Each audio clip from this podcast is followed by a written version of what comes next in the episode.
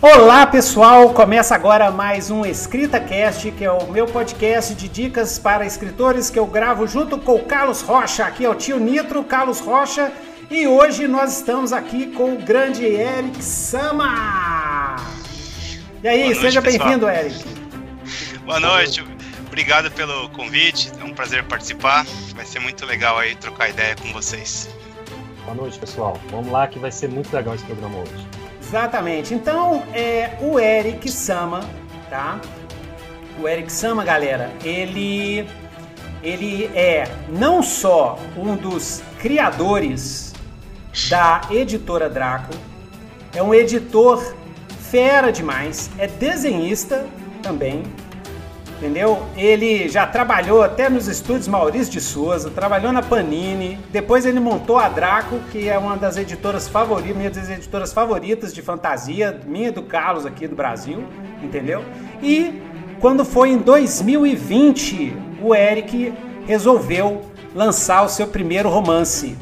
Depois você me corrige se as informações estão certas. Por enquanto tá tudo certo. Por enquanto tudo certo, beleza. Então em 2020 ele lançou o Guirlanda Rubra, galera, que eu vou mostrar aqui pra vocês. E aí o Eric vai falar um pouquinho.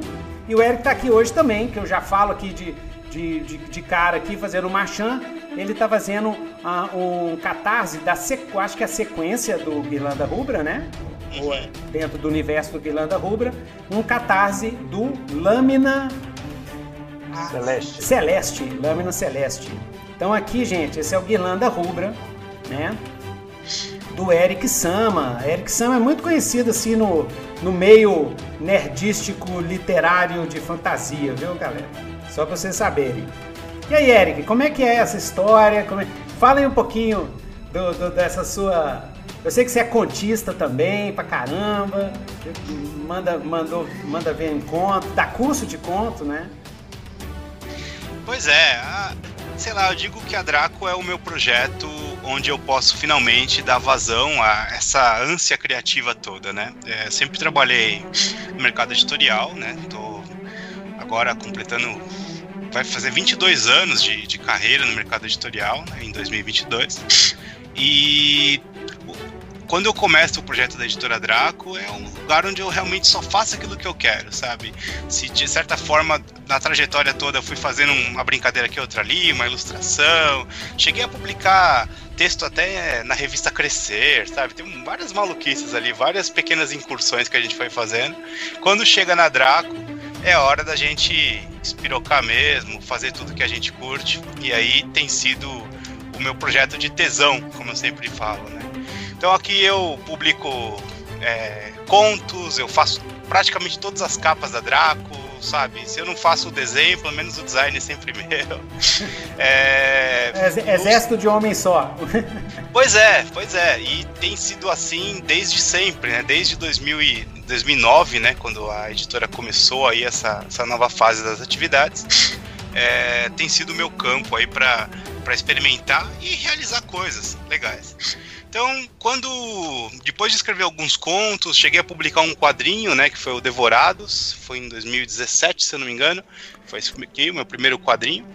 Sobre o que que é? Só pra gente já, já fazer um- Devorados? uma divulgação É um- do seu trabalho. É um, é um tanto Devorados como a maioria das coisas que eu faço, normalmente são histórias de fantasia, de alta fantasia, normalmente se Hum. passam em universos próprios, que sempre vão ter como característica misturar magia ou com é, culturas diversas, né? No caso de Devorados, se passa num, num universo em que o, o principal país, o Reino de Samaria, ele é ah, uma mistura de China com Europa Uhum. um pouco de cultura persa, com um pouco de cultura oriental. Então ele tem essa mistura toda Legal. e conta a história de um de um nobre, né, que é o Duran, Duran Draconian, que ele é, é descendente aí do, do povo dos draconianos. Um desenho muito bacana dessa desse desse gibi Quem que fez ele o é, desenho? é do Márcio Gotland. Mostrar. Ah, Hum. cara, eu tenho uns quadrinhos aqui dele. é, Ó, o do legal. Greg, né, o Greg. histórias. Aqui, Ó. ó. Tá na Nossa, tá tá na lembrando mão um aqui, John ó. Buscema, assim, do É, Conanzão. tem aquela Ó o carona Greg de, aqui, ó. Carona de gibi antigo, né, cara? eu É, adoro. é. É muito Ah, bom. John Buscema pra mim é o meu santo padroeiro. Nossa senhora. Esse aqui é um gibi que começa oh. logo de cara com batalha, com, com pancadaria. É, o roteiro ele é meu com o Cirilo, Cirilo Lemos, que é autor hum. da Draco também, né? Autor do Alienado, o Extermínio. Legal. Então, é um gibi como, sei lá, como todas as coisas que eu escrevo, eu tento misturar, é, usar o ambiente fantástico para contar uhum. histórias sobre pessoas, sabe? Uhum. É, ver os dramas mesmo, do que se tratam, o que, que esses caras estão passando, quais são a, as preocupações e tal. Então, a fantasia para mim ela sempre serve como um, ambiente onde se passam dramas. Eu gosto uhum. do drama humano, é uma obsessão minha, é, sempre foi uma coisa que eu persegui. Então, é uma coisa que você vai ver em qualquer história minha. É gente ferrada, gente lidando com seus problemas, gente tentando ser feliz. Legal. Só que, só que aí às vezes vai ter que lutar com o dragão, vai ter que soltar magia, vai ter que fazer essas coisas todas. Não vai ser fácil. Não vai ser fácil. Então tem uma ênfase dramática muito forte, né? Uma coisa que, é, que aparece bastante no meu trabalho. Beleza. Então, de, hum. depois do depois desse primeiro dessa primeira publicação aí solo, né, junto com o trabalho do com o Cirilo me ajudando a roteirizar e com o desenho do Márcio Gotland, é, veio em 2020 a conclusão de um projeto iniciado em 2005 que foi o romance Guirlanda Rubra. Então, um romance aí que teve 15 anos de gestação. E a minha principal inspiração, além dessa, desses pontos que eu tô falando, né, sobre a questão do, do drama humano e tal, foi minha, minha forma de misturar todas as minhas referências de videogames, de RPGs de videogames que eu jogava na adolescência e adorava, como Final Fantasy, Chrono Trigger, Secret of Mana, todos aqueles joguinhos de RPG do Super Nintendo, que, que coisas com as quais eu cresci tentei misturar essas referências e transformar isso em literatura. Esse foi o meu objetivo, essa foi a minha tentativa. Porque se por um lado é, as minhas referências é, de gênero vinham dos videogames e dos mangás, dos animes, que são coisas que, que eu cresci, minha referência da literatura eram materiais mais mainstream.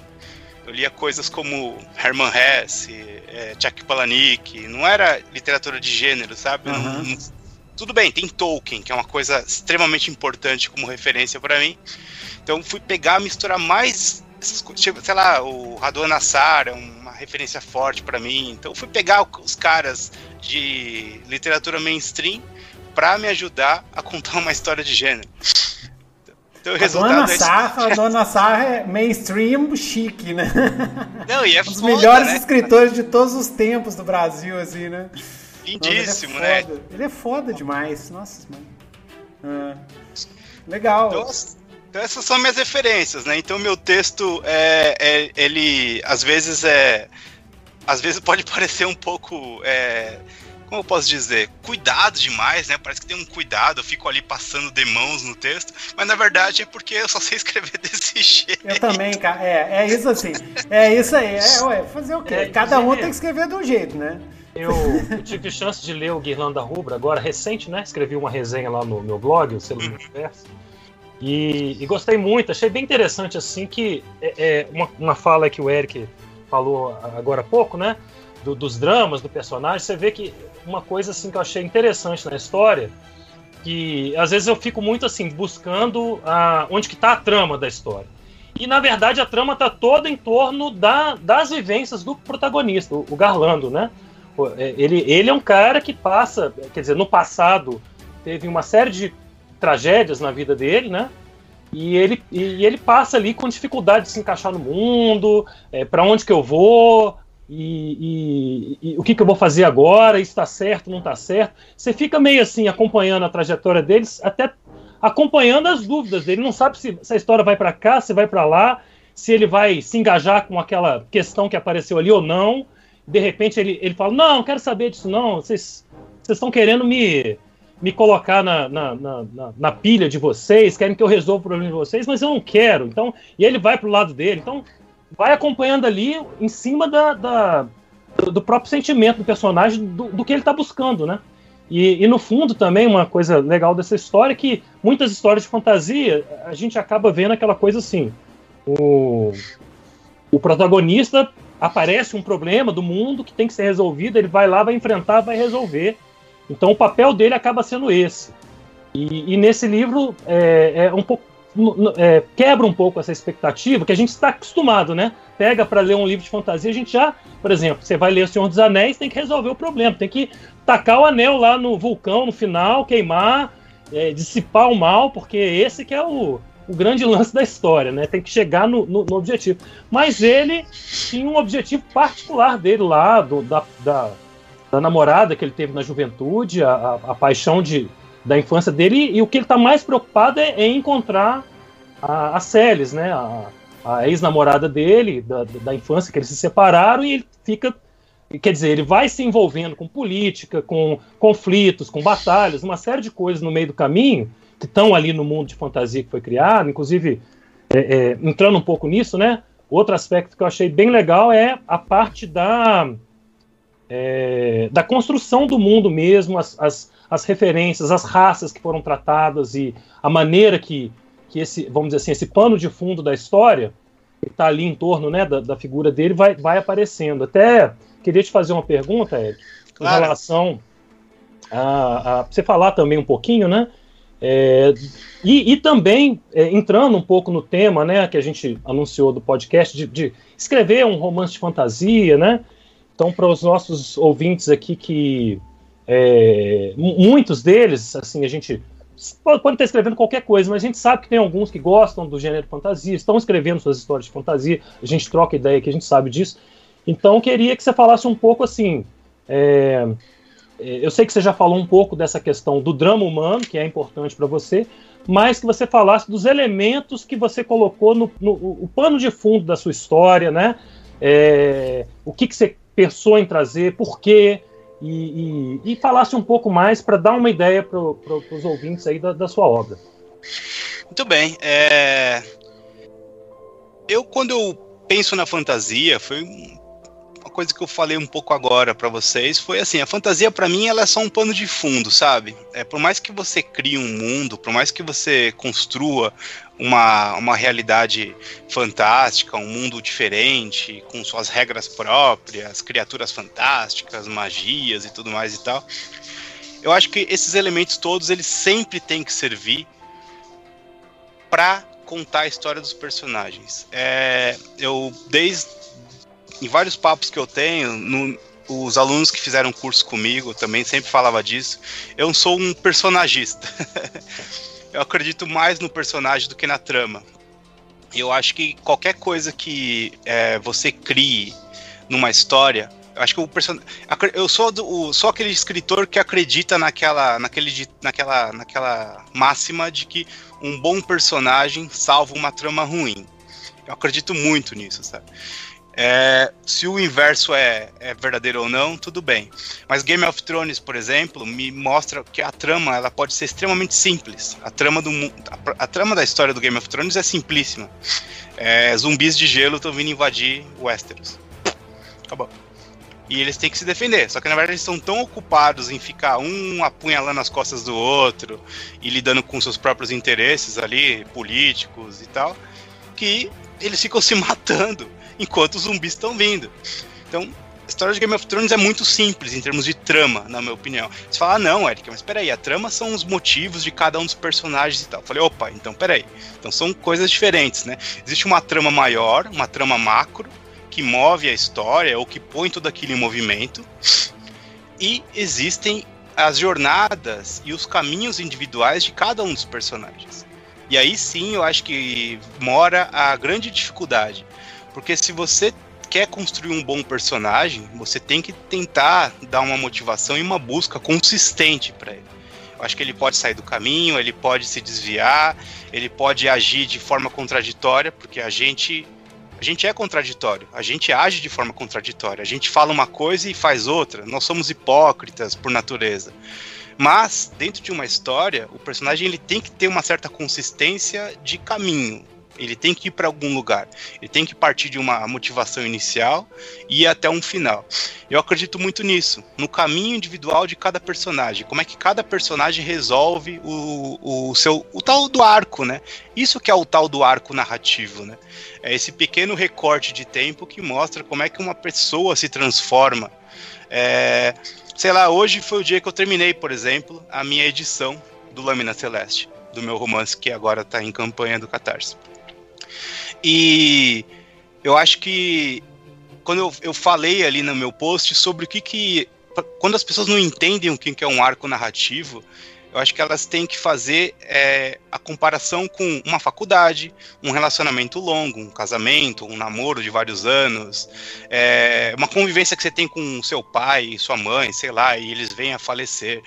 Esse recorte de tempo da sua existência, ele é um arco. Ele tem um começo e tem uma maneira onde você sai diferente depois daquilo tudo que você passou. E quando a gente está escrevendo narrativa, a gente tem que buscar é, demonstrar e representar com mais alma possível como se dão essas, essas transformações das pessoas, né?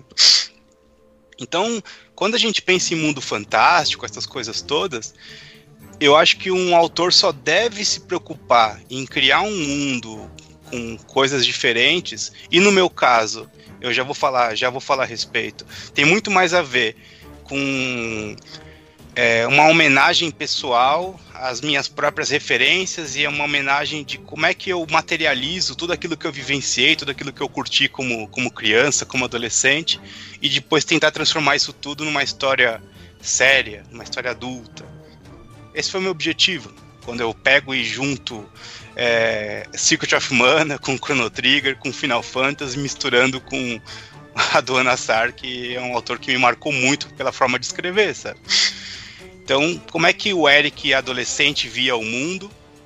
Através desses videogames, que às vezes tem uma historinha boba e tal. Só que, ao mesmo tempo, Final Fantasy VI é um jogo que é super dramático, super muito, cheio de. Muito. É meu jogo favorito, assim, pois é. todos os tempos. E me marcou demais aquela história. É cheia de tragédia, o vilão vence no meio, né? Na metade do jogo o vilão vence, né? Uhum. É, e aquilo é demais, eu achava aquilo incrível, que os personagens tinham que lidar com o fracasso deles. A segunda metade do jogo são os personagens tentando lidar com o fracasso, que o vilão conseguiu destruir o mundo. E aquilo é fantástico, aquilo é muito, muito foda. Bom, muito é, então, falando nisso, só uma, uma claro, pergunta, aproveitando, pegando carona aí, o, o Newton Dias aqui, que está na, na, na, audiência, perguntou se o nome Celis da sua personagem do Guirlanda Rubra vem da, da personagem do Final Fantasy VI. Com certeza, com certeza, sim. Assim como o Garlando vem do primeiro chefão de Final Fantasy. Legal. É o chefão que você encontra no primeiro templo do Final Fantasy 1, sim. que é o Garland, e, e ele é o último chefão do jogo. deixa, eu te perguntar um negócio, só desviando um pouco aqui do script, falando em jogo, né? É... Você já jogou um jogo chamado Suicoden 2? Joguei o Suicoden 2, mas o único Suicoden que eu é, cheguei mais longe foi no 3. Mas eu joguei 3. o 2 sim, joguei bastante, mas eu não terminei. Ah. Tava é jogando um jogo recentemente. não tão conhecido, mas foi um dos que eu gostei muito, assim, tem uma história bem trincada, tem muita reviravolta, eu achei bem legal. Sim, sim, e é legal, por exemplo, do Suicoden, que é, é um mundo fantástico, só que ele é todo oriental, né? As sim, armaduras, sim. o ambiente, ele é tudo bem oriental. Então é como se fosse. Não tem a maioria dos mundos fantásticos, não é uma, uma eterna Europa medieval? Sim, então, sim. Poden é o eterno Japão medieval. É tipo com magia e tal. É muito legal. Muito legal. É, tem outra pergunta aqui também. Né? Vamos lá. Que é o Pedro Lins. Ele pergunta pro, pro Eric se alguma previsão para o curso de Draco da Draco de romances. Ele falou Opa. que o de contos foi muito especial. Ah, que legal, grande Pedro. Pedro foi aluno, foi aluno nas duas turmas. Pedro fez duas vezes o curso de contos. Foi muito legal ver a transformação mesmo dele. Porque foi um cara que é um cara que vem dos quadrinhos, né? É um cara que tem mesmo já um trabalho aí como quadrinista. E quando ele foi começar a desenvolver literatura, a gente percebe, olha só, Pedro, eu vou te usar como exemplo de arco aqui. A gente vê o começo do Pedro mais inseguro, é, tentando entender os conceitos e como fazer, vendo a literatura como uma coisa meio espinhosa e meio intangível. E no final da segunda turma, ele já sai ali falando sobre os conceitos, é, dizendo: ah, eu vou aplicar tal coisa assim, vou aplicar tal coisa assado. Então isso é muito interessante o jeito que, que transforma é, não é uma questão simplesmente de você se, se aparelhar com habilidades. essa questão de você mudar a sua visão sobre a coisa. Se no começo parecia uma coisa intangível, meio etérea, no final ele já estava falando sobre o assunto, conceitualizando, falando, ah, em tal filme, em tal conto acontece isso e tal. Então, isso eu acho que é muito legal. Isso é uma transformação, né? E eu acho que quando a gente começa a escrever entendendo que é traçar um caminho, traçar uma transformação de um personagem e como você monta isso da forma mais verossímil possível, eu acho que você está na metade da, da, do segredo de contar uma boa história.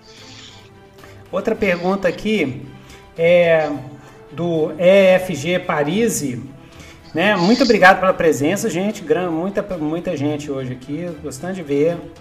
É, pergunta para os três o que acham mais difícil: construir um arco com final positivo ou final negativo para os personagens? O que, que você acha, Eric? É, esqueci de responder a pergunta do Pedro. O curso de ah, romance vem em 2022 ah. sem falta.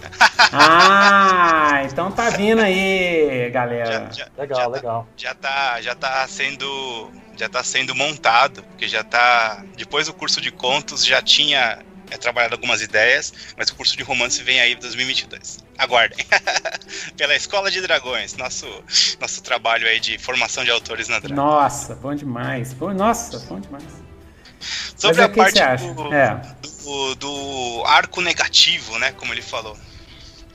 Eu acho que o importante é que fique claro que o, a jornada que o personagem passou é verossímil.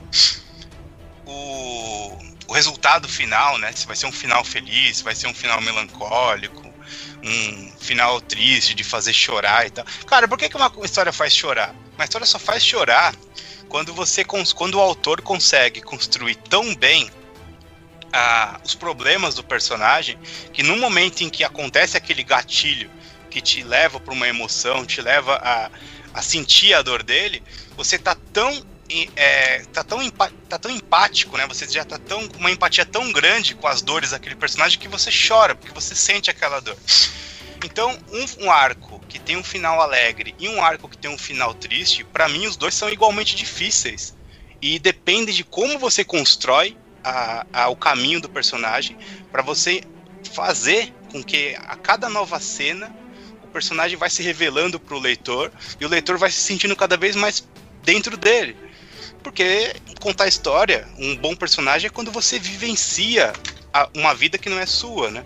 Então você começa no final, você já tá sentindo as dores desse cara, você tá sentindo as alegrias dele e tal. Então eu acho que ambos são especialmente difíceis e dependem de uma boa construção anterior.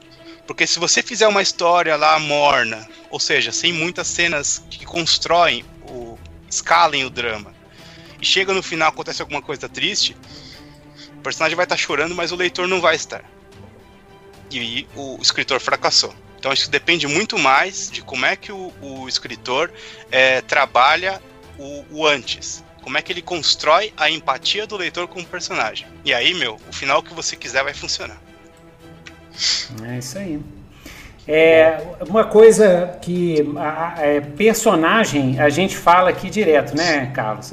Eu tenho essa teoria de que principalmente hoje em dia é, o público está querendo é personagem, está querendo é viver uma outra vida, experimentar uma outra vida. Sim, sim. E o trabalho de todos os artistas, de todas as, as mídias, né, de todos os artistas, eu sempre observo isso, nos últimos, sei lá, 20 anos, assim, tem sido muito enfático a questão da empatia. Né? Então a gente tentar, através da narrativa, é, jogar o leitor em outras vidas, em outras experiências, para poder, quem sabe, é, gerar uma empatia e isso vazar para o mundo real. E aí você começa a ver, olha, vamos parar de.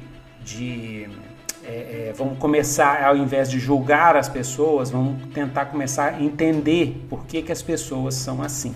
Então, o trabalho do, do escritor é exatamente esse: é fazer o leitor entender por que, que o personagem dele é assim. Por que, que o personagem dele vai agir de determinadas formas, vai ter certas reações que é, é, é, muitas vezes quando o personagem é muito bom ele surpreende até a gente que escreve. Quando o personagem é bem escrito bem desenvolvido vai ter momentos na narrativa que você estava querendo que o personagem fosse para um lado assim você começa a escrever você vê que ele não vai fazer aquilo. Você vê que ele vai para outra coisa ele começa a ganhar vida. Isso é esquizofrenia, mas é, faz parte da vida de escritor, né? E em relação a arco também, né? É, é, eu falo aqui do, do Carlos das minhas bolinhas, né? É, é, é o, o, arco é para todo lado. Quando você começa a ver arco, você vê todo o ar para todo lado. Essas bolinhas, as bolinhas é o, a jornada do herói, que ela é fractal, né? O, o, roteirista do Rick Morty é, soltou essa ideia das bolinhas, assim, um, tem uns seis ou sete anos atrás, e eu peguei isso e, assim, é uma delícia esse negócio, que é, o que, que é a bolinha? O personagem, ele tá lá, na confortável, no negócio dele, né, de repente acontece alguma coisa que tira ele da zona do conforto, ele vai precisar de alguma coisa, ele precisa de alguma coisa, nem que seja um copo d'água, ele vai atrás daquela coisa que ele está precisando, ele consegue a coisa, mas ele paga um preço para conseguir essa coisa. Esse preço vai gerar um novo necessidade, um novo desejo que vai julgar ele de novo na bolinha e assim vai. Então você vê que o arco, um arco de um personagem, ele é composto de micro arcos. É assim que você faz o leitor continuar virando página. Ele é micro arco, né? O, o Pedro Lins com o arco dele de, de escritor de contos, né? Ele tem, ele começou inseguro, terminou já com mais segurança, já afim, mas dentro desse termo tem os micro arcos. No primeiro dia eu falei assim: "Ah, escrevi uma coisa, será que eu mostro pro Eric ou não? Que deve estar tá muito ruim, tô com medo". Aí ele tem esse desafio, ele tá, ele mostra pro Eric, né? Mas isso tem um preço, né? Ele ele ele agora ele Agora vem o nervosismo do feedback, que é o próximo arco, que é esses micro arcozinhos que acontecem, né, gente? Isso é só, isso é só para para lembrar. E, e, tem outra coisa também, o personagem não precisa terminar mudado também não, assim. Ele pode voltar ao começo, ele pode fracassar no arco dele e não mudar nada no final e, e voltar ao começo. Isso ele depende pode... também do tipo de história, é. né, Newton? É. Tem personagem que não tem arco. Exato. Tipo assim, filmes Sherlock do, Holmes, do, né? Eu costumo falar do é, Sherlock Holmes. Do, do, James Bond, os antigos, pelo menos, é. não tem arco. É a mesma Nossa. história toda vez. O personagem é estático, é aquela mesma coisa. Carlos. Ele entra ali e é. repete. Carlos e, assim e Eric. Para dar um exemplo mais é. assim, né? Power Rangers não tem arco, é a mesma coisa também. pois é, mas Eric e Carlos, eu terminei de assistir, eu fiz uma maratona, eu e minha esposa, de todos os filmes do Daniel Craig. É. Desse não. Cara, é de babá. É, é bom, é bom. Por isso que eu falei os é antigos. Incrível. Falei os antigos. Nossa, o James Bond começa de um jeito e termina. Cara, que coisa espetacular esse negócio. E o povo ainda fala que os negócios de hoje, os roteiros de hoje estão ruins. Fala assim, velho, não, cara, sofisticadíssimo é bom, é bom. os roteiros e o arco dele. E, nossa, muito bom. Mas vamos voltar pro eu... Eric aqui, vai lá. Não, mas eu acho que vocês falaram uma coisa que é bem legal, porque assim, quando vocês falam do que os arcos é, antigamente eles não eram é, necessários, né? As narrativas uhum. eram mais inocentes e o público fazia menos perguntas. Hoje em dia você tem uma, uma pessoas com cada vez mais acesso à informação e com isso elas têm são cada vez mais desafiadas, né, a fazer perguntas. Que é isso, quando você tem pouca noção do que acontece, você não faz perguntas. É aquela velha história do, do Power Ranger mesmo. Vai ver um episódio de Power Ranger. A lógica não vai. É, a suspensão de descrença, né? Ela não é desafiada muito, né? Você tá de boa com aquilo ali, então a criança assiste, se diverte e acabou. Mas até esses materiais hoje em dia, sei lá, teve um caso aí do próprio Power Rangers que um grupo de fãs fez um, uma, um trailerzinho, que era um fan filme, mostrando um Power Ranger super dramático, sombrio, que dava tudo de errado e tal. Mas é justamente de uma audiência que já está muito mais é, exposta a coisas mais complexas, né? Então, quando você pega o James Bond lá de trás, talvez fosse a ideia da diversão por si, né? Que era o mais importante do que a transformação do personagem. Mas just, hoje em dia, os filmes do Craig é um James Bond diferente, mais crítico, né? né? Exato. E, né, é bem diferente. tudo, bem diferente. Eu acho, que, eu acho que tem a ver com o próprio estado da audiência de hoje em dia, né? Uhum. Para você ter coisas aí mais complexas. É, exatamente. Então é focar em personagem. Muitas vezes o pessoal me pergunta assim, né? Como é que cria história, né? Eu, eu sempre faço isso, né, Carlos? Eu sempre falei para você. Eu primeiro crio os personagens, eu, vou ficando com os personagens, eu entrevisto os personagens, não sei o quê. Os personagens vão me dar a história deles. Se você tá sem ideia, cria um personagem, começa a investigar ele, a história vai surgir do personagem, que vai ter uma hora que vai falar assim, eu quero fazer isso. Ele fala para você, ah, eu quero, eu quero ir naquela terra que a gente nunca foi. É, eu quero, eu quero ver o que, que tem além dessa neblina aí. Que eu cresci, tinha neblina, tinha os monstros, mas não pode entrar na neblina. Mas não, agora eu vou. Agora, né, ele é, é, é um, uma fonte de. E é uma fonte para você quebrar clichê. Se você, se você tá achando que a sua história tá com clichê, né, é porque é problema de personagem. Faz o seu personagem ficar mais complexo. Bota mais camadas nele é, é, altera o, o, esquema dele, bota um medo, bota uma limitação, bota, bota um, faz um bárbaro que ele é, que o sonho dele é ser acadêmico, sei lá, é, né? Vai trabalhando o personagem uma, uma que você pergunta aqui que tem um pouco a ver com isso, né? Vamos ver uhum. o que a gente pode falar a respeito. E depois é, é tem que. Do... Carlos, mas lembra Não. que tem o financiamento coletivo, tem que fazer o marchand lá do. Nós vamos fazer, nós vamos fazer. Tudo, né? Estamos com tempo aí. Não, não ficar perdido na teoria, que a gente adora. Não, mas, mas, vamos falar um pouquinho aqui. Eu adoro também, vamos falar sobre narrativa a noite inteira aqui que eu tô curtindo. Estamos na primeira meia hora aqui, a gente é. ainda vai ter um tempo aqui para isso, é, vai dar tempo certinho. Mas aqui, a pergunta do Marcos Lima, né? Qual é o limite para que um mundo de fantasia não passe a parecer, entre aspas, bobo, ao invés de criativo e inovador? Acho que tem um pouquinho a ver com o que a gente estava comentando. É... É, eu, eu, eu, eu vejo assim, uma primeira coisa, só para antes de passar a bola para vocês, é, eu acho que o que dá característica, não falo só, nem, não só para um mundo de fantasia, qualquer livro, né? É o aspecto talvez da textura, né? De você sentir algo que, que tem de diferente ali. Então, como é que você vai retratar o que está ali? Você indo em, em detalhes, do, do, do, que tem no seu mundo, indo a fundo, em vez de ficar muito genérico, era um soldado. A gente até falou isso aqui, né, Newton, num programa uhum. anterior, é. sobre entrar na especificidade das coisas. Se você eles estão na taverna, vão comer alguma coisa, sei lá, inventa o prato, é, fala, põe alguma coisa diferente, vai a fundo, né? E, tra e trazer para o livro algum tipo de conhecimento que você tem mais específico, né?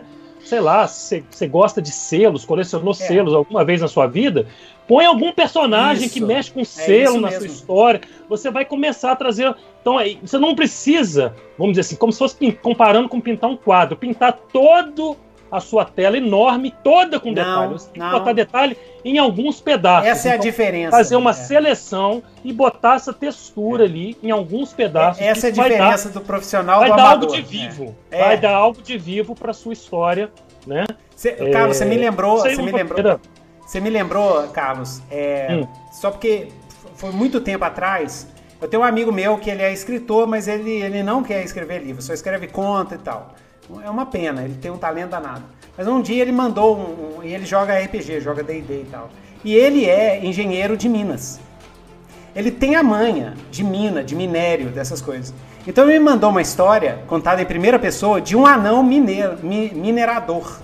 Ele, ele faz a mineração para pegar o minério para levar para as forjas da tribo dele, do clã dele. Mas a história é assim, fala de veios, fala do minério X, do minério aquilo, de não sei o que, do perigo que tem das camadas de, de, bolha de metano. Cara, é espetacular. Uma história de um anão. Exatamente isso. Você sabe que você usou anão, mas vamos pegar o clássico da fantasia, né? Toda fantasia você vai encontrar as três raças principais padrão: humano, no Witcher mesmo, que eu tava comentando que eu maratonei hoje, né? Você encontra isso lá: humano, elfo e anão. É. Agora, um monte de história pode ter humano, elfo e anão, e aí fica, entra no clichê. Ou não. Depende exatamente, por exemplo. Da combinação de elementos. Pode ser um mundo de fantasia que tem humano, elfo e anão, mas se tem esse anão minerador que por trás o autor está trazendo esse conhecimento a fundo do engenheiro de Minas, aí já dá uma textura, dá uma, um uma grau de informação, né? ele vai, vai descolar daquele, entre aspas, bobo, né? Que é, acho que talvez o que o, é, é, o Marcos quis dizer com bobo é, é que fica no superficial, é, no, superficial, no padrão, né? Você clichê, destacar, é. no clichê. E você, Érica, qual, qual é a sua dica para clichê em fantasia? Porque fantasia tem esse risco, sempre tem esse risco, né? De você cair nos clichêsão da vida, né? Então, mas eu acho que o clichê ele tem a ver com repertório do escritor. Acho que o escritor que tem um repertório, por exemplo, se o cara vai escrever literatura de gênero e só lê literatura de gênero, fatalmente ele vai estar exposto só às coisas que normalmente se faz ali. Mas se você vai pesquisar sobre outras coisas, ou você tem uma formação com outros tipos de leitura, como eu falei para vocês, minha, minha, formação não é. Minha formação como escritor não era ler literatura de gênero, né? Eu não conheço todos os livros de fantasia bons que existem, sabe? Mas é. Eu fui tentar trabalhar fantasia usando os elementos que estavam ali, clichês ou não, de forma é, que acrescentasse para a história porque é, meu mundo tem elfo, meu mundo tem anão, meu mundo tem todos os clichêzinhos tolkienianos ali de todas as pessoas que cresceram lendo Tolkien. Eu li Tolkien quando era adolescente, eu tinha 15 anos, foi quando eu li o, li o Tolkien.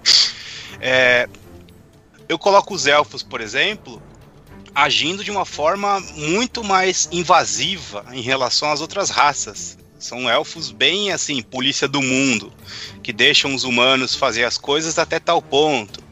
Coloquei é, os elfos, os meus elfos negros são elfos albinos, porque são elfos que foram amaldiçoados que não podem é, receber a luz do sol, do sol do meu mundo, né? Que é uma, que é uma estrela é, que destruiria eles instantaneamente. Então eu comecei a colocar esses detalhes e essas coisas todas estão tão ligadas ao jeito que o mundo é construído. É, a igreja, é, o, que é o templo, ele é regido pelo culto à, à deusa da luz. Então, quando a igreja vai matar as pessoas, eles invocam uma magia que cai um raio de luz e bota fogo na pessoa.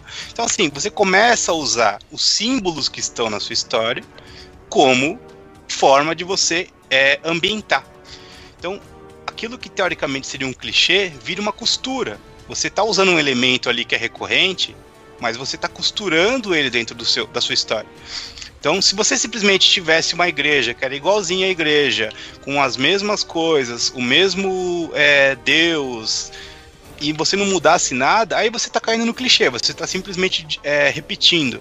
Agora, quando você usa esses elementos, que são re elementos recorrentes de outras obras, e, e costura aquilo dentro da criação do seu mundo, seu mundo começa a ficar um pouco mais interessante. Então, o meu mundo ele tem duas estrelas que, que regem né, a luz e a no, a, o dia e a noite. Uma estrela grande noturna, que é sempre avermelhada, que é aquelas estrelas que estão morrendo, né? Estrelas grandes com pouca luz. E a outra estrela, ela gira em torno dessa estrela noturna. Então, ela nasce e se põe atrás da outra estrela.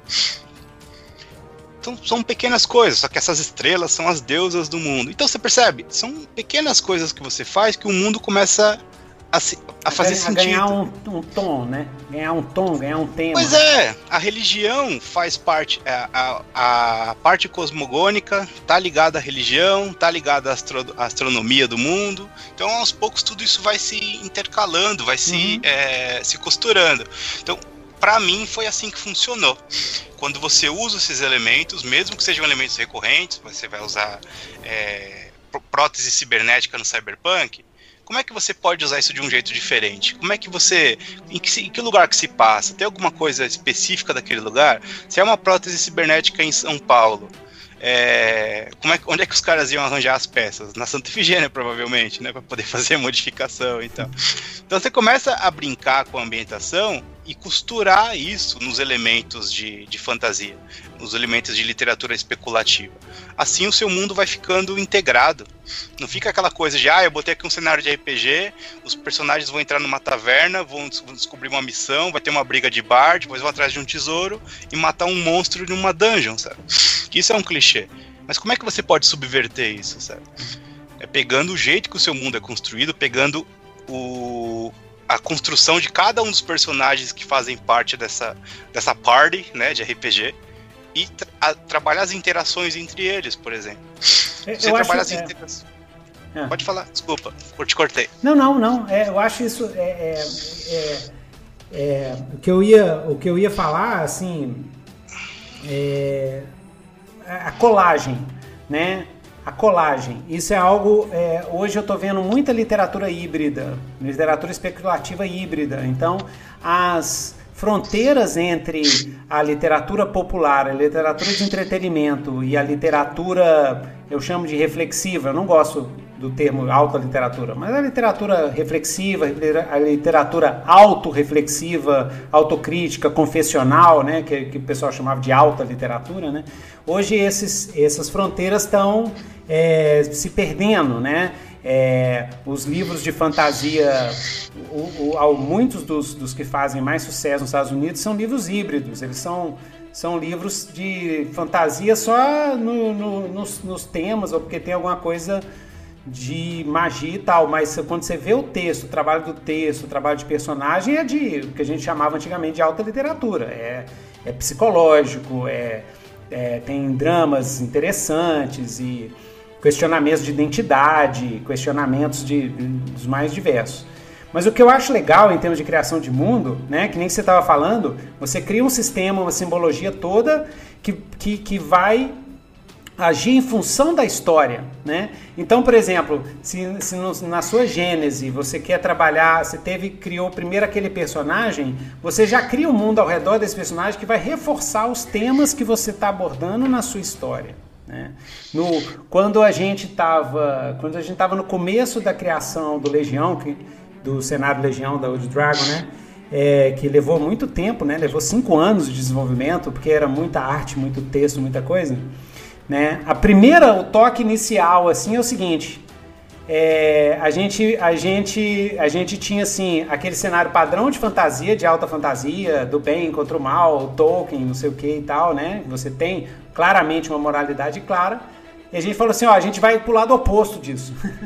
Tudo que o Tolkien fez, a gente vai fazer o oposto. Eu falo que é a técnica do, a técnica do Jack Chan com Bruce Lee. O, eu vi numa entrevista muito tempo atrás o Jack Chan explicando o começo de carreira dele ele é, começou a carreira ele querendo ser o Bruce Lee. Então ele fazia os testes, imitava o Bruce Lee, não sei o que e tal. Só que o povo ria dele imitando o Bruce Lee.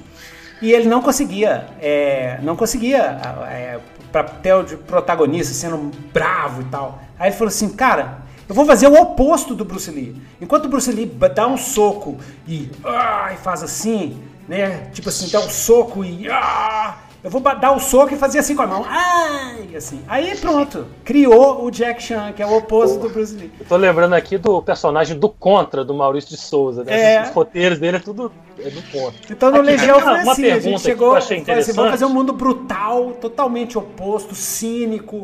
Todos os deuses são, são é uma escala de crueldade, assim, um mundo bem. E vamos ver o que acontece, né? Vamos ver o que uma, acontece. Uma, uma é perguntinha aqui do, ah. do Rafael Guimarães.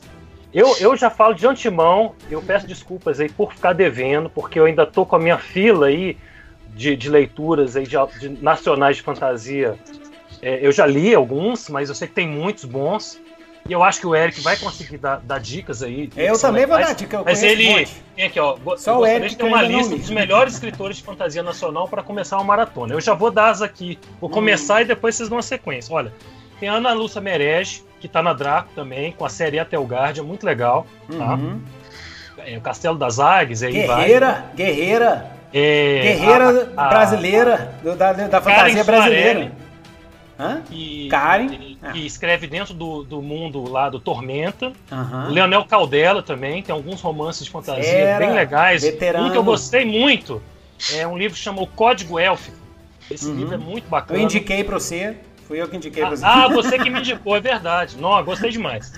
E... Aqui é papo de comadre, viu, Eric? É, Aqui são duas comadres mineiras. Beraldo, tá? JM Beraldo, é isso mesmo, Eric? JM Beraldo. JM Beraldo, meu, meu amigaço, gente fina demais. Eu fui, é, eu fui é. o, o, primeiro que resenhou ele, o primeiro livro dele de é ficção científica, na rede RPG, há 2 ah, tá. milhões e meio anos Série atrás. fantasia também. Eu fui o primeiro é resenhador, da, cara. Da, da... Ele mandou pra mim antes de publicar. Império de Diamante, não é isso? Império, Império Diamante, Diamante, mas o. Mas, ele, mas você leu o Império Diamante, Newton? Porque o Rede RPG na época da, das listas de Yahoo, hein, mano? É, lista de Yahoo, lista. Eu sou da. Eu sou. Eu sou velho pra caralho. Gente, eu sou velho, entendeu? Aproveita o tio Nitro antes que ele. ele que a, a, a senilidade leve. Né? Eu sou da época da Trails. Da Trails, cara. Ai, ai. Nossa senhora, cara. Nossa Mas senhora. aí, o que, que vocês complementam aí Não, de dicas? JM de... Beraldo. André Bianco, lógico, ah, né? André Bianco. Nosso, nosso Stephen King. É, não é, É, é, ele escreve horror, mas assim, né? Vampiros já li vários horror, livros dele. Mas, é, escreve, mas, mas, escreve fantasia também. Escreve também, tem um livro li, muito bom. de fantasia dele. É. Nessa linha de fantasia, ou uma, eu recomendaria o Eduardo Cassi, que é da série Tempos de Sangue, é, pela hum. Draco. Porque além de ter uma série de cinco livros, né, com, com, com vampiros, mas ele trata os vampiros aí desde a Idade Média até o Renascimento. Uhum. E, é, ele faz uma uma literatura mais focada na pesquisa histórica e também trata bem aí a parte da de como é que esses caras experi, experim, experimentam né, a imortalidade. E ele também tem duas séries que ele é, aliás, uma série que ele fez de dois livros, que é de Vikings, que também é de fantasia histórica, muito legal também, com bastante pesquisa, e um texto divertido, é engraçado, tem muita piada, os personagens falam, falam uns xingamentos é, divertidíssimos, assim, se quer ver uns palavrão engraçado, ou mostrar batalhas bem, bem brutais, bem feias, sabe? Você vê aquela coisa uhum. muito gráfica, né, na descrição dele. Eu recomendo o Cassi, ele é um, um belo, belo exemplo aí para isso.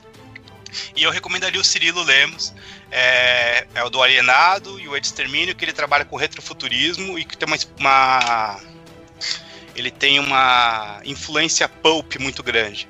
Então o material dele tem ele vai buscar mesmo lá nas coisas pulp, é, é aventuresco, mas tem um embasamento muito bom. Ele é um cara que é professor de história, então ele manja bem ali da reconstituição, é, o Extermínio, por exemplo, tem um Dom Pedro III. Então o Império ainda continua, é muito legal. E é um dieselpunk, dieselpunk ah, BR. Então, Falando nisso, eu lembrei aqui da Nikellen Witter, um, um, livro até que eu comentei aqui no episódio anterior, Viajantes do Abismo, né? Ótima, ótima escritora. E, e que ela hoje. tem também um, um, é, alguns assim que são juvenis, mas muito bons, fantasias juvenis. É, como é que é o nome? Não, tem eu o, vou lembrar. Tem o, tem o. Nossa, que eu babo nele, adoro. Felipe Castilho. Cara, ah, o cara mata, Castilho. manda bem demais. Tem o meu grande amigão, gente fina, Eduardo Spor, mandando ver, né? Que foi um dos nossas primeiras estrelas, né? Da Sim, fantasia. Os primeiros é, que explodiram aí, né, é. cara? Tem o Eric, o Eric Novelo, só livraço, só livro bom. Ele, ele também trabalha é nessa fronteira entre a alta literatura e a e a literatura de gênero, né? Tem também, tem o Dracon. Neon Azul. É, Neon Azul, nossa, Muito sensacional. Bom, Acho que vai virar a série, alguma coisa assim. É? Ah, legal. É. Tem o Santiago Nazarian, que eu gosto, que ele também é, navega, assim, de vez em quando ele lança alguma coisa de gênero, de vez em quando ele lança uma coisa mais de literatura mesmo. Renata Ventura, com uma, um, muito boa também, Carolina Munhoz. É, deixa eu ver. Ah, o Cabral, Fábio Cabral, tem vários livros dele resenhados, né, que trabalha com afrofuturismo. Ele tem uma, uma, uma, uma, um livro de fantasia de inspiração africana espetacular. Tem o, o nosso velho de guerra, o, o Gerson Lodge Ribeiro, também. Ah, nosso Esse mestre. É, o nosso grande mestre, né? Tem. Ah, deixa eu ver. Carlos Orsi, Carlos Orsi, cara. Carlos Orsi, Carlos Orsi. Pontista Flor... maravilhoso. Flores do Jardim de Balaú é dele? É, é dele, é dele. Muito bom esse. É, um, é um, uma noveleta, né? Muito é, um, um capa-espadazinho. É Isso, muito, muito, legal, muito legal. Divertido. É. Nossa, tem muita, cara. Tem muita gente. É, é muito bom isso.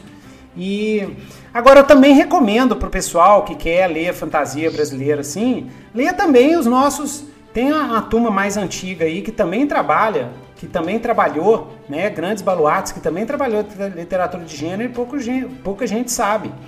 Então, por exemplo, é, é, a, a, é, ai meu Deus do céu, uh, fugiu o nome aqui agora. Ah, whatever. É, mas é, além de ler, além de ler literatura, literatura, brasileira de fantasia, essa mais contemporânea, lê também os tradicionais, assim. Eu acho muito importante. Ah, é, o, o, eu tenho um. Leia um Machado de Assis, pelo amor de Deus. Eu ia ah, falar, Machado, Machado tem. É, tem obrigatório, aquele, né? Aquele ponto, o Imortal, né? É. Que, que é uma. Dá para se falar que é uma, uma espécie de fantasia, né? É bem interessante. Isso, é, exatamente. O Imortal é, que tem aquela espécie. A Raquel de Queiroz tem um. um eu li um, um, os melhores contos brasileiros, tem um conto dela de ficção científica. A Raquel de Queiroz, uma das maiores escritoras de todos os tempos do Brasil. Mas eu acho muito legal vocês, vocês lerem isso também. Ah, e tem um mega romance né, quer dizer, eu considero o Grande Sertão Veredas o nosso Senhor dos Anéis, entendeu? Nossa, é, demais, né? É, é incrível, né? É uma loucura. Mas tem também, tem o nosso, o nosso senhor, é, é, o romance da Pedra do Reino, do Ariano Suassuna, Ariano Suassuna, que é uma loucura, que é meio fantasia, não sei o quê. E Cyberpunk, galera, galera que curte literatura Cyberpunk, vocês têm que ler um livro que é estudado fora do Brasil. Em, quando se fala de literatura Cyberpunk, todo mundo fala desse livro, que é o Santa Clara Poltergeist, Santa Clara Poltergeist, que é do Fausto Fawcett. Fausto Fawcett o cara é tão louco, Katia tão Flávia. maravilhoso, Katia Flávia. Pois é, ele escreveu um romance que é seminal, porque ele lançou o romance na mesma, na mesma época, assim, do, da trilogia Neuromance do William Gibson. E é Caramba. sensacional, é um Rio de Janeiro cyberpunk no futuro, assim. É fantástico, tá, gente? Caça na internet que é fácil de achar, tá? Chama muito Santa bom. Clara Poltergeist. É muito doido. Eu, se eu tivesse grana, eu fazia um filme com esse, com esse livro, porque ele é, é sensacional. Falar, falar em fazer filme, eu tinha separado aqui, para quem não conhece também a editora Draco, eu botei aqui na minha ah, mesa. Vou fazer um marchand aí. Isso. Isso, ó. O Apagão, um quadrinho. Isso é obra-prima, isso aí. Isso aí é o, o bicho. Rafael Fernandes saiu tem pouco tempo, muito legal, tá? Esse quadrinho aqui eu recomendo muito, assim. É, é, é, tem, tem esse diálogo aí com uma distopia aí localizada no Brasil. É. E foi meio assim, prevendo, né? Aqui, que ó, fantasia, cara. Mas é. aí quadrinhos, né? Não é? Mas isso aqui eu gosto demais. Valkyria, essa personagem aqui é tipo Pulp, né? Pulp, é uma, fantasia assim, Jungle Girl, né? Jungle Girl, tipo pós-apocalíptico. Lembra muito aquele. Jungle Girl brasileiro. Sempre que eu leio isso aqui, eu lembro daquele desenho, Tândaro Bárbaro. Ariel, Ucla, vamos! É a Valkyria. Valkyria, legal demais. É... Mostra os livros da Ana. A gente tem que chamar ah, a Ana aqui. Ana vamos merece. chamar a Ana. Vamos chamar a Ana. Ela merece. Vamos chamar cara. de Ela... de fato sombrios. Ela é bacana. punk, cara. Ela escreve desde sempre. Ela tá, bota os livros dela e, oh. e vai nos eventos todos. Ela é massa demais, Jack cara. London e a criatura de Salmon Ponds. Oh. Muito bacana esse, esse, esse.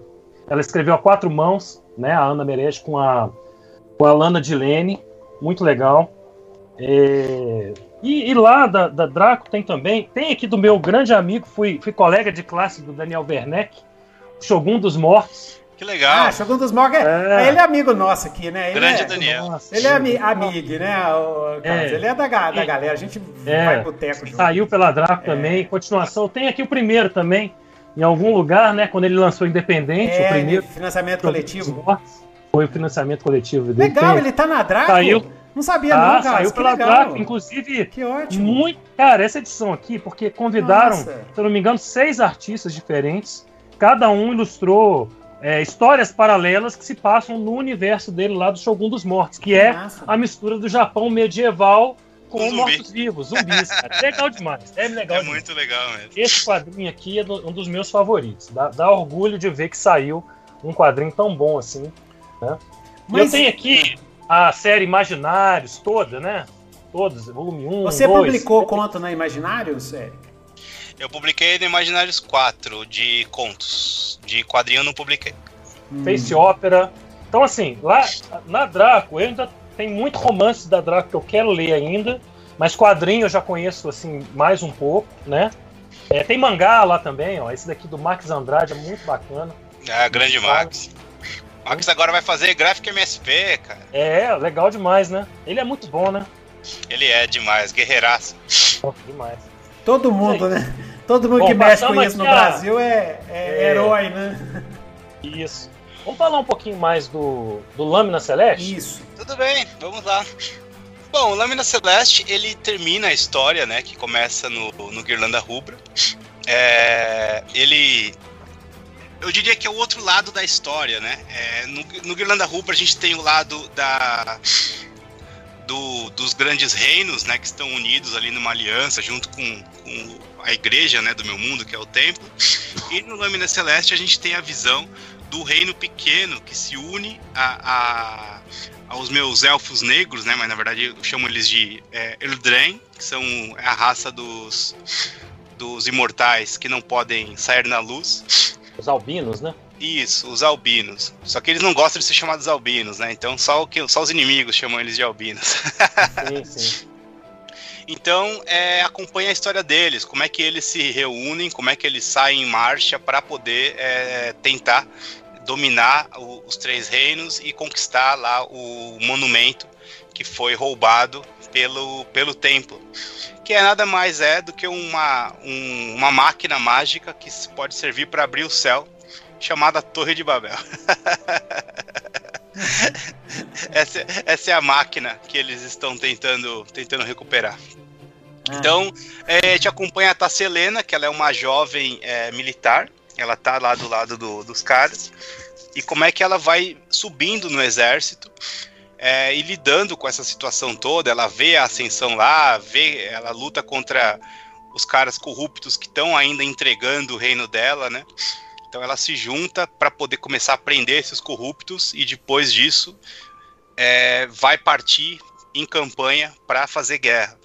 Então, se no Guirlanda Rubra a história começa um pouco mais para trás, imagina que a história do Lâmina Celeste começa um pouquinho mais para o meio e vai até o final, onde termina realmente a guerra, onde tem a conclusão da trama do mundo. É, no Guirlanda Rubra a gente tem ali dentro do arco do personagem, começo, meio e fim dentro disso, mas a, a grande guerra, a grande guerra que está juntando aí todo mundo, ela é resolvida no Lâmina Celeste. Então, aqui eu vou mostrar o Granda Rubra, né, o meu primeiro romance. Ó, tô com a, o primeiro exemplar aqui. Esse é o Granda Rubra, o primeiro livro. Então, com ilustrações do Abel, ele tem ilustrações internas do. Ah, do as, as, ilustrações são muito bonitas, muito Nossa, legal. ficou bonito, capa dura. Ai, é isso aí. Capa dura é, é, é tudo, é life. É Inclusive, no, nesse financiamento coletivo, é, dá para comprar o, o, kit com os dois livros, né? Isso. No, no, no financiamento coletivo, você consegue é, comprar o Guirlanda Rubra e o Lâmina Celeste. O Lâmina Celeste já vai começar com capa dura. É, dentro do financiamento coletivo, é, a gente quer buscar os outros itens de acabamento que a gente teve no primeiro livro, é, sendo eles a guarda colorida. No primeiro livro a gente tem a guarda colorida, né, a cor vermelha. Então fica, fica bem bonitão, né, a guarda de, da capa dura. E também o fitilho de seda, né, aquela, sabe aquela fitinha para marcar a página que tinha na uhum. Bíblia? que a gente vai buscar também. Ah, que legal. Nossa, ficou bonita essa edição, hein? Então fica Coisa bem luxuosão. Ó. Mostra uma ilustra aí. Boa, vou mostrar, vocês têm que ver aqui. O livro ele é todo ilustrado, né? Tem vinhetinhas de abertura de capítulo ah. é, feitas por Mostra mim. o mapinha básico, né? Livro fantasia ah. tem que ter mapinha. Caramba, tem mapinha. Ele pro lado contrário, só que aqui, aqui sim. Aí, aí tem ilustrações minhas. Ah. É, tem um mapa aqui no começo que eu fiz, né? Um mapinha dizendo ali, mostrando onde se, onde se passa, né? Em qual pedaço da Terra Pátria que acontece. Uhum. tem um mapinha aqui para abrir o livro. Ó, oh. ó. Oh. Bacana. Então tudo, tudo, acontece nesse recorte aqui de, de terra. Ó. Oh. é, mostrar uma ilustração do Abel para vocês verem que coisa linda. Ah, incrível o, o trabalho dele. O Abel é um cara que eu acho que desenha figura humana muito maravilhosamente. Então é como uma história focada nos humanos. Nada melhor do que um ótimo desenhista de pessoas para poder oh. ilustrar. Ah, ficou ótimo. As ilustrações do Abel são muito impressionantes mesmo. Então, é, os dois livros estão disponíveis no financiamento coletivo com esse acabamento de luxo, né? Só realmente o, o fitilho de seda e a guarda colorida que a gente precisa conquistar. Que são, são acabamentos mais, mais é, luxuosos ainda. Uhum. Então, é uma história que, assim como Guirlanda Rubra, ela é focada mais na jornada pessoal da, da protagonista, da né? Uhum. É, então vai ficar focado na cabeça da, da, da Tasselena, como é que ela lida com isso. A, a, ela tá ali num reino pequeno, sem recursos, e ela vai ter que treinar um exércitozinho ali pequeno para poder começar a atacar e lutar contra é, as grandes forças do universo ali, né, do mundo que estão que dominando. Uhum. Então é uma história que mostra bem um caminho é, aquele caminho árduo, né, de quem realmente está tentando fazer alguma coisa sem recurso nenhum. Enquanto uhum. no Garlando a gente tem um cara que é um jovem herdeiro da do maior banco do continente e tá ali fugindo, né? Quer andar com cigano. Um motreteiro, né? É, um quer trickster. passar a vida na estrada. É, é um burguês, né? É, é um Uhum. burguês, é um cara que não quer assumir os negócios da família, ele quer ir atrás da namorada de infância, Uhum. e, e se, só que ele tá metido com magia. A jornada do Playboy. É, exatamente, É perfeito. tipo isso. perfeito A jornada do. Playboy. A A jornada do jornada do Playboy. herói e a jornada do Playboy. Perfeito, é o que define bem o Garlando. E na Taça Helena a gente tem uma, uma jornada aí mais, mais heróica, é uma personagem. É uma personagem é, mais. que você se. Você Mais se. estoica, né? É, estoica e que você se identifica com essa coisa da dureza, né? No Garlando muitas pessoas se irritam com ele porque ele é um privilegiado. É, então a pessoa fala, porra, esse cara só. Esse cara tem tudo de bom aí na vida e fica, fica arranjando encrenca, vai lá resolver as coisas e acabou, né? Então é, é, é um caminho diferente, é um caminho aí para do outro lado da história. E mas como no primeiro livro, o segundo livro também é bastante reflexivo, ele vai mostrar esse lado interno e é o que me interessa, ver como é que a personagem se transforma dentro desse caminho que ela escolhe aí e no, no contexto que ela está inserida. Né? Ótimo. Beleza. Eu acho que nós já podemos encerrar, né, Carlos? Eu acho que já tá bom. É, Se Ah, o tempo aí a gente tiver. Eu até falei aqui com o pessoal que fez perguntas, que tem, tem perguntas interessantes, Uhum. mas que a gente provavelmente vai pegar aqui as perguntas e preparar uma pauta para o próximo Isso, EscritaCast a responder essas perguntas. Isso. E Eric, já fica convidado, tá? Quando vocês forem lançar o, ou outro, qualquer coisa Qualquer lá coisa. na Draco, Se você contato. aqui, Mas eu tá- fiquei tá interessado é, de fazer o marchand da, da- do curso de, de romance. É justamente Legal. a gente pode fazer um episódio com dicas de como escrever Bacana. um livro, né? Como estruturar um romance e tal. né? Perfeito. Seria Vamos legal sim. que você já você falar do, do tipo de tópico, o que, que vocês vão abordar lá, como é que vai ser. Muito bom. legal, legal. E, e- e é o nosso público. O nosso público é mais a galera que é escritora, assim, tá começando, que é, é, quer, quer, quer um- alguma orientação, quer um- umas dicas. Porque, né, essas dicas ajudaram muita gente, né, Carlos? Essa, de ter, eu, eu peguei muita dica gringa. É, é, é, é, eu comecei a fazer o Nitro Dicas aqui no canal há mais de. há muito tempo, né? de- Desde 2013, porque não tinha material no Brasil. Aí eu li os livros gringos e fazia os vídeos e, e ensinava o que eu tava, tinha acabado de aprender na semana passada. E o pessoal gostava dessa. Porque. É, entendeu? hoje em dia É. tem muita, muitos, muitos autores. Hoje já tem, né, é. Excelentes, traduzidos. É, é. Né, que são, a gente sempre fala aqui, né? Das É. referências e tudo, mas é, querendo ou não, você vê, por exemplo. Ah, eu sempre releio. É. Eu, eu gosto de conversar porque, porque é, é, essas coisas a gente tem que ver um milhão de vezes. Não, é, com certeza. tem que integrar tem, assim na tem cabeça. os podcasts de escrita gringa, eu sempre estou escutando, e sempre Aham. estão com alguma dica maneira. Aí a gente, e a gente, traz a gente aqui acaba trazendo galera. aqui também. É, né? Traz aqui pra galera, né? Isso é ótimo, muito legal. É.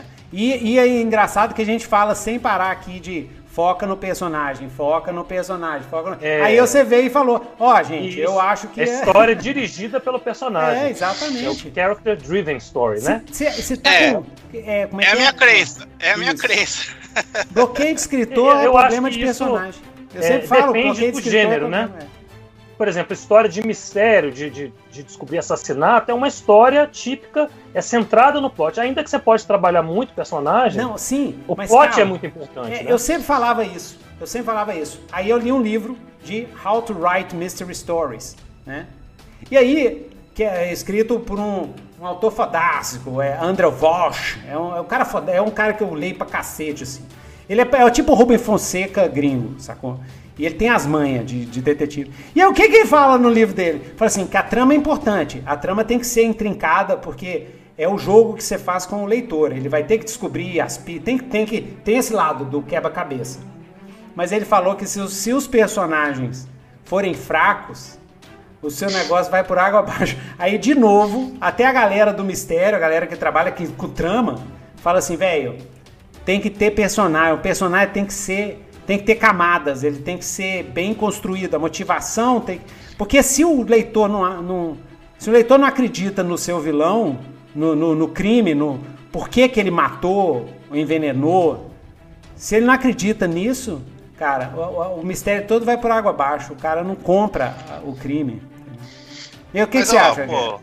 É, o que eu ia falar é que, sei lá, pensa no Sherlock Holmes, cara. Vai falar que o, personagem, o Sherlock Holmes é um personagem fraco? De jeito nenhum. O cara é extremamente complexo, contraditório, ele é Viciado uma, uma cocaína. desagradável. É. É, e eu adoro Sherlock Holmes, eu adoro, cara. Então, assim, é, é, é genial, né, quando o Doyle vai escrever através do Watson, porque assim você não sabe tudo que tá na cabeça do Sherlock. É. você limpa o mistério em segundos, porque ele já sabe o que tá acontecendo, né? Ele só fica meio que corroborando as próprias teorias, né? Fica, ó, é, fica aí uma dica da. Poirot é um personagem muito interessante também. Ele é. Você acaba gostando dele como detetive, né? É. Independente do crime que ele estiver investigando, você, você curte o. o, o... E a Agatha Christie também é mestra, né? Ela todos Sim. os personagens que são investigados e, são interessantes. E aqui tal. no Brasil tem o Mandrake, do Robert Fonseca, né? O ah, Mandrake é, é o Marco Palmeira. Ele é o carioca, né, cara? Ele fala assim. E aí, gatinha, vem, vem cá, vem cá. Calma, calma, calma, não precisa chorar, não. Calma, vamos conversar. É aquele cara que interroga a vítima e depois leva pra. transa com a vítima, né? É maravilhoso. O Mandrake, pra mim, é, e é um personagem maravilhoso, assim. É sensacional, né? Totalmente amoral, assim, entendeu? Porque ele tá operando no Brasil, né? Ele não pode ser Sherlock Holmes. Se for Sherlock Holmes, o povo come ele vivo aqui, né? Mas é isso aí, Então é massa demais. Então, gente, muito obrigado, muito obrigado, Eric. Carlos. Obrigado, viu, Eric? Obrigadão mesmo pela participação aí. Isso aí. Tá gente. Tá sempre bem-vindo aqui se quiser voltar. Isso, Agradece. Ó, o link do Catarse está aqui embaixo. Vão lá, participe. Vocês viram, o livro tá lindo de morrer. Participe para ter todo aquele livro, livro legal, né? É, então é isso aí. Até o próximo Escrita Cash, galera. Tchau. Valeu, boa noite. Tchau, tchau. Falou, pessoal. Boa noite.